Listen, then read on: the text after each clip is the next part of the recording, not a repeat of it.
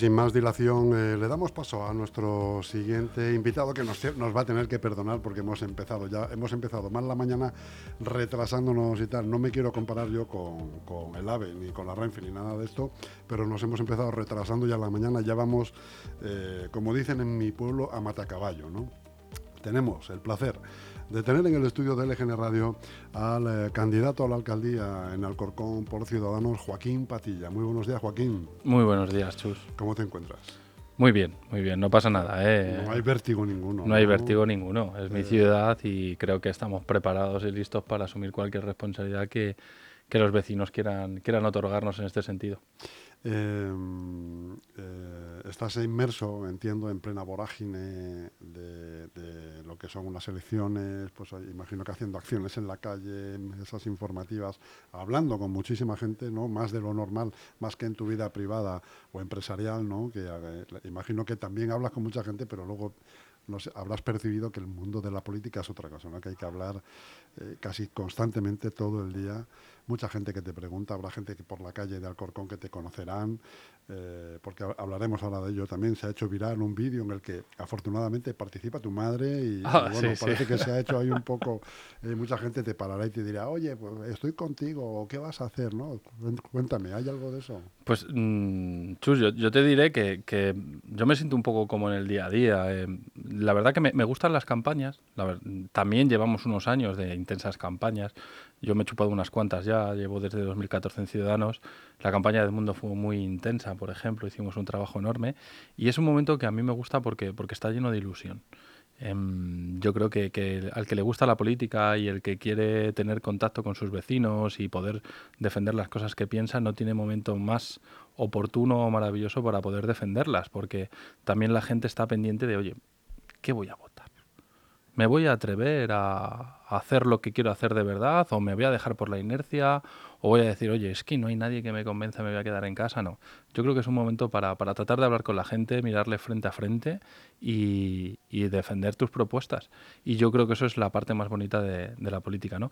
De hecho, te diré más, a mí me gusta mucho la tradición anglosajona a nivel de democracias, de, de representación, ¿no? Sobre todo los grandes parlamentos, porque cuando se elige un parlamentario allí o un diputado, se, se, elige por la persona. Solo puede salir uno, independientemente de los que se presenten. Por lo tanto, tú lo que tratas de apostar es por esa persona que pueda defender de la mejor manera posible esa región, ese municipio o ese entorno. Eso es algo que en España no tenemos, porque aquí tenemos un sistema en el cual votamos por listas cerradas, salvo en el Senado, y, y que yo creo que resta mucho esa mm, personalización o humanización de los candidatos. Precisamente por eso las elecciones municipales son tan interesantes, porque da la opción y se ven muchas diferencias, ya no solo a nivel de marca o de partido, sino, vaya, puede haber candidatos que por su perfil personal, profesional o por su dedicación o conocimiento en un municipio puedan dar la sorpresa y la campanada y nosotros queremos apostar a eso. Me hablabas en este caso del vídeo de mi madre la verdad que, teníamos dudas sobre si sacarlo o no, porque bueno, mi madre pues... No, pues ha sido un acierto, ya te lo digo yo, Joaquín, un completo acierto. Pues eh, a ver, al final es un poco la vida que o sea, ríete tú de los community managers, de toda esta gente que se pegas 10 años preparándose y va tu madre con cuatro palabras y bueno, te dice, pues la, verdad, ¿no? La verdad, lo que le llega a la gente, o sea, eh, la calle. Naturalidad. naturalidad. De hecho, esa es una de, las premisas que hemos seguido en, la lista. Mi, mi madre va en lista no, no va en una posición de salida ni nada, o sea, ella está completando el círculo, pero mi madre es que ha sido profesora 42 años en, en Alcorcón. está retirada ya, entiendo. Está retirada ya, por suerte, porque ya estaba cansada y de hecho se pasa los días paseando y, leyendo mucho porque le encanta la lectura, pero, pero al final es una persona apasionada de su trabajo, una maestra que daba todo tipo de clases y, y todo esto fue algo espontáneo porque la presentación no estaba previsto, pero cuando estábamos terminando, pues bueno, se le ocurrió y levantó la mano. En la presentación hay que decir que estaba Begoña Villacís dándote un espaldarazo importantísimo ahí. Importantísimo, porque hay mucha relación. Al final, eh, nosotros tenemos todo el tema del, desarrollo del Distrito Norte, que es algo que, queremos seguir el ejemplo de Madrid, con Mariano Fuentes.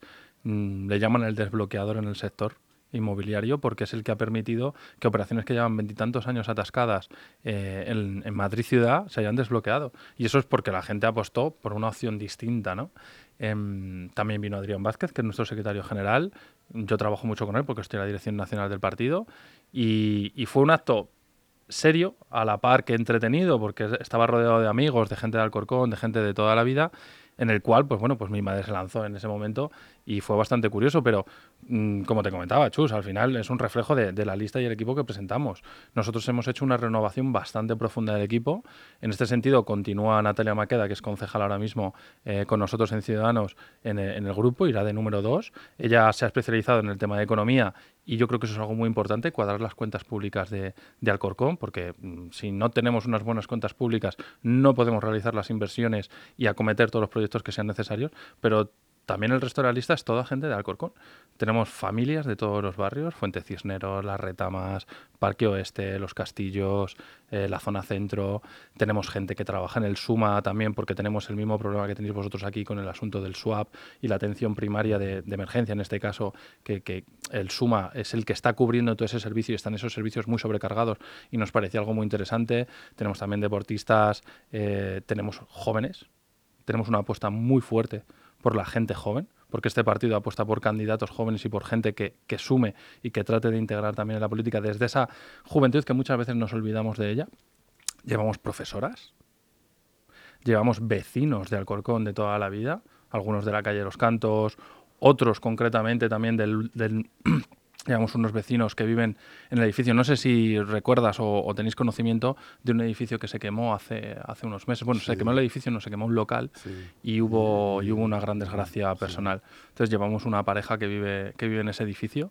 Al final, realidades y gente de, de todas las partes de Alcorcón que, que yo creo que lo que nos van a hacer es, es ayudarnos a, difundir nuestro mensaje y sobre todo tener una lista representativa de, lo que es Alcorcón. ¿no? Eh, gente humilde, gente trabajadora, gente que quiere crear su familia en Alcorcón y que va a luchar por ello. Y esa es la opción que nosotros tratamos de, llevar, ¿no?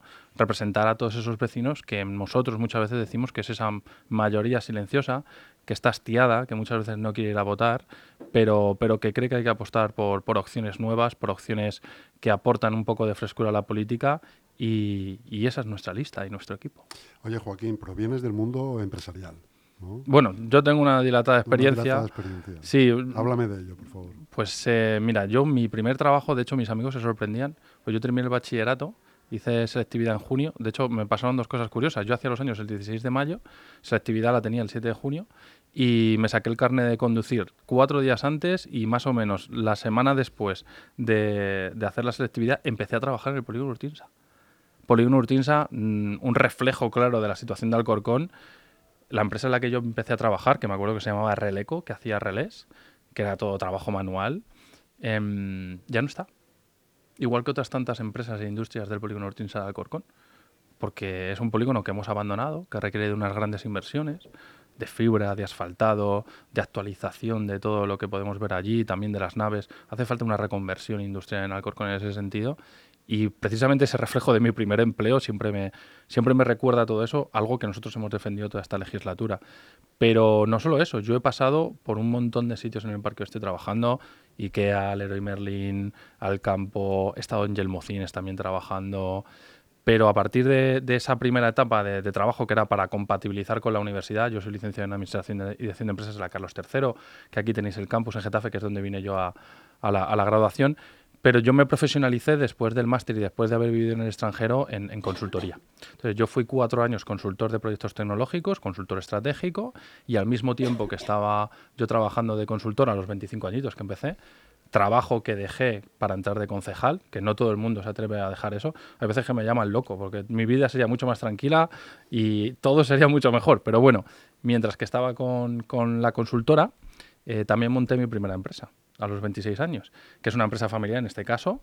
Eh, somos cuatro socios, pero mm, mi hermana también es socia de la empresa y ella está en Estados Unidos, en, Miami ahora mismo, y llevamos vino español. Vino español solo de pequeñas y medianas empresas españolas. Pues que sepa que te puede ver, porque bueno, ahí por, la, por la hora igual ahora mismo está durmiendo o se acaba de levantar. Está despierta te, ya. Te puede ver en YouTube, si hay forma de comunicárselo, te puede ver en directo por YouTube que estás Se traga todas mis este entrevistas, hechos. ¿eh, Todas. De hecho me dice, Joder, mamá, qué mola. pero, pero sí, allí se, levantan muy temprano. Los días acaban antes y allí empieza muy temprano todo. A las 5 o 6 de la mañana ya está todo el mundo trabajando.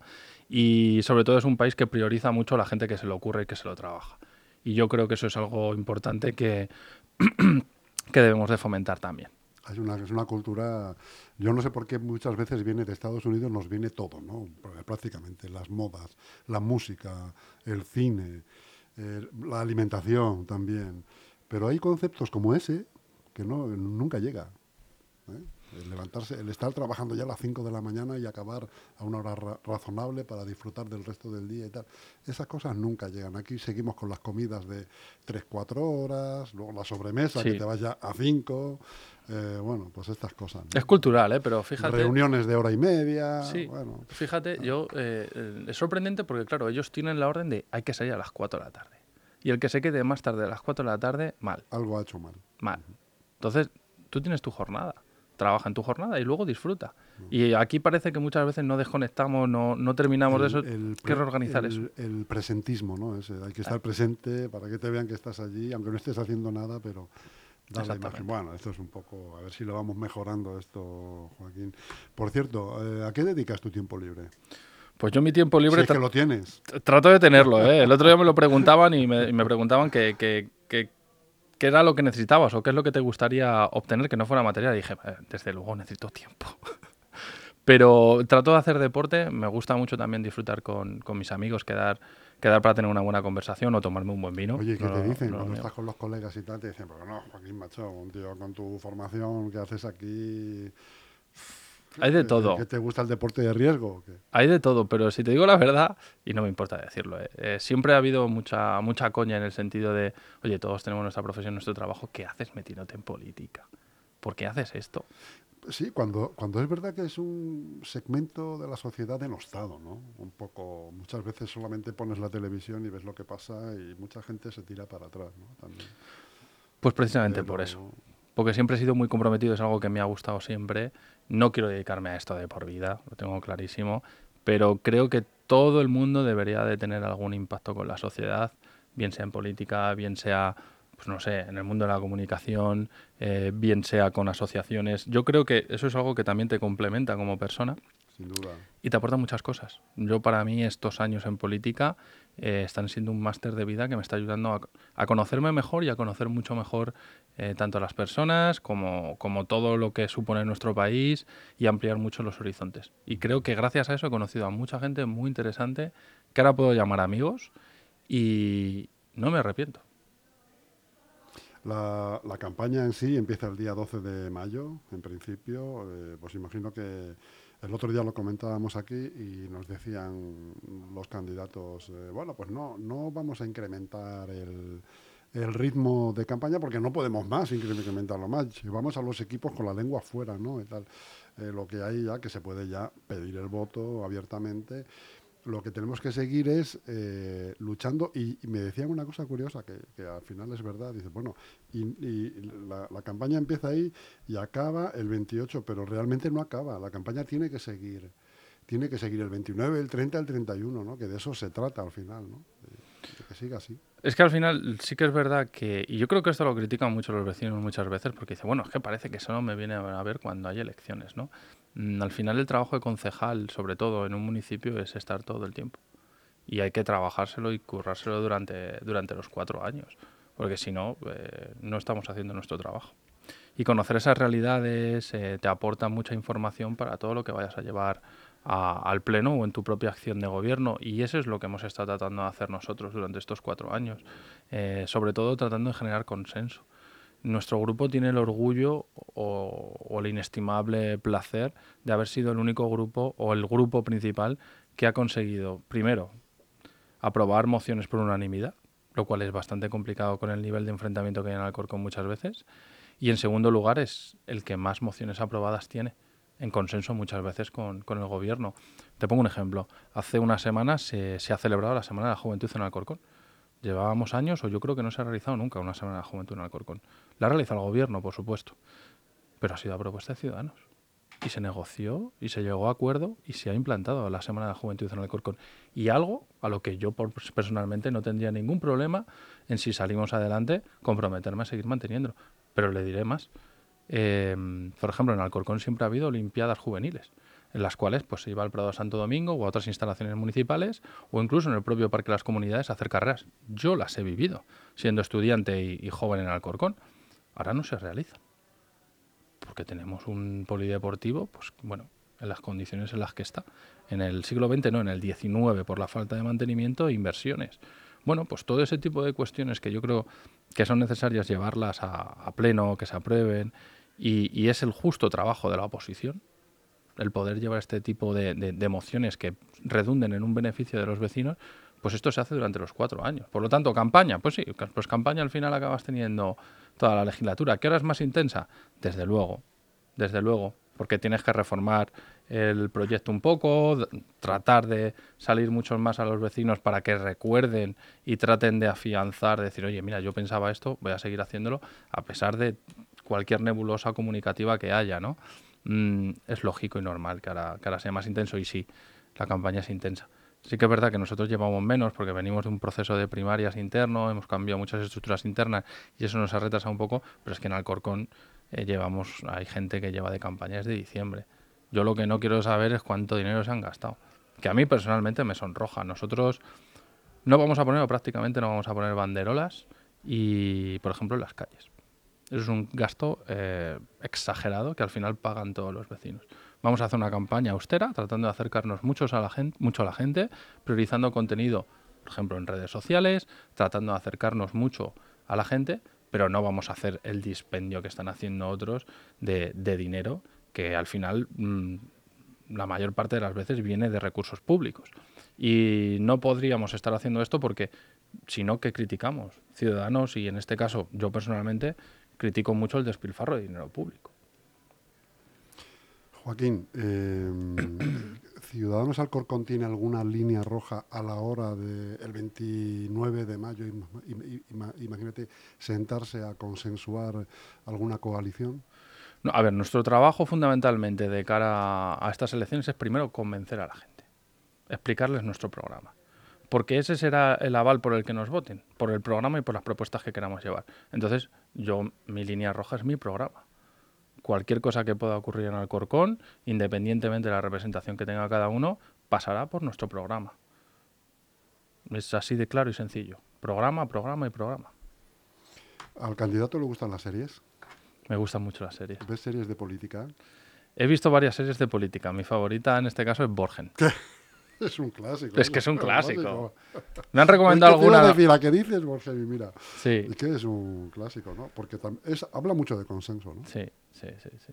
Pero es eh, precisamente por eso digo que me gusta mucho la política anglosajona y que eh, las personas sean las que se lo labren y, y, dependa que esté esa persona o no, por, porque la conozcan y porque haga un buen trabajo, no simplemente por, por las listas de los partidos.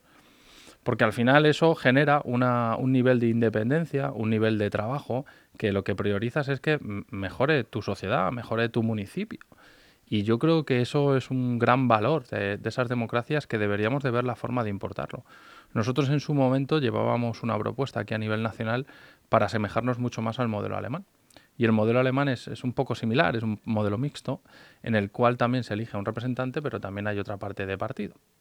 Y se hace un equilibrio entre los porcentajes y los representantes más votados que han sido elegidos a nivel eh, personal. Yo creo que habría que avanzar en esa línea y, poder buscar la forma de que bueno pues haya una responsabilidad no luego nos encontramos con escenarios y, y, situaciones en el Congreso de los Diputados de tránsfugas de, personas que, no defienden lo que en un momento defendían y demás, bueno, yo creo que sería una forma de, darle mucha más legitimidad al representante público y probablemente hasta de hacer una democracia mucho más directa y, satisfactoria para los ciudadanos. Eres más de Borgen que de House of Cards, claro.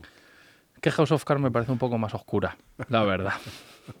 es buena, es muy buena, pero, pero me gusta más Borgen. Yo creo que es, es, es mucho más cercana a lo que deberíamos de aspirar y, la veo como esa serie que refleja esa negociación y demás, independientemente de que también tiene sus cositas y sus giros.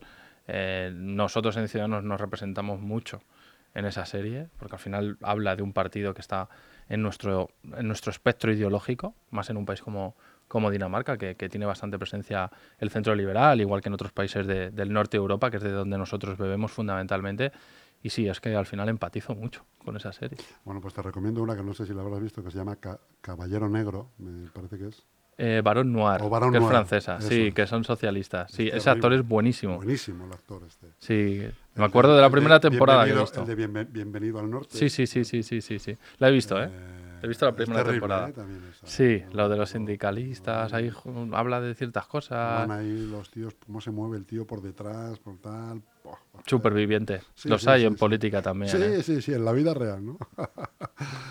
Joaquín Patiña, un placer haberte conocido. Te deseamos muchísima suerte desde LGN Radio. Eh, esperamos volver a verte, eh, si puede ser, incluso antes de que sean las elecciones, te llamaremos para que nos sigas contando cómo, cómo va la campaña ya para pedir el voto. Sí. Y, y un placer, lo dicho. Muchas gracias a vosotros, Chus. Ha sido un placer y es mi primera vez aquí. Y, y espero que nos hagamos Esperamos una no fotillo. Exactamente, esperemos que no sea la última. Y bueno, encantadísimo de, de venir porque además la radio es el formato que más me gusta de todos. Pues sin ya duda. sabes, ya sabes lo que tenemos que hacer. Fomentarla. Un saludo grande. Hasta luego, gracias.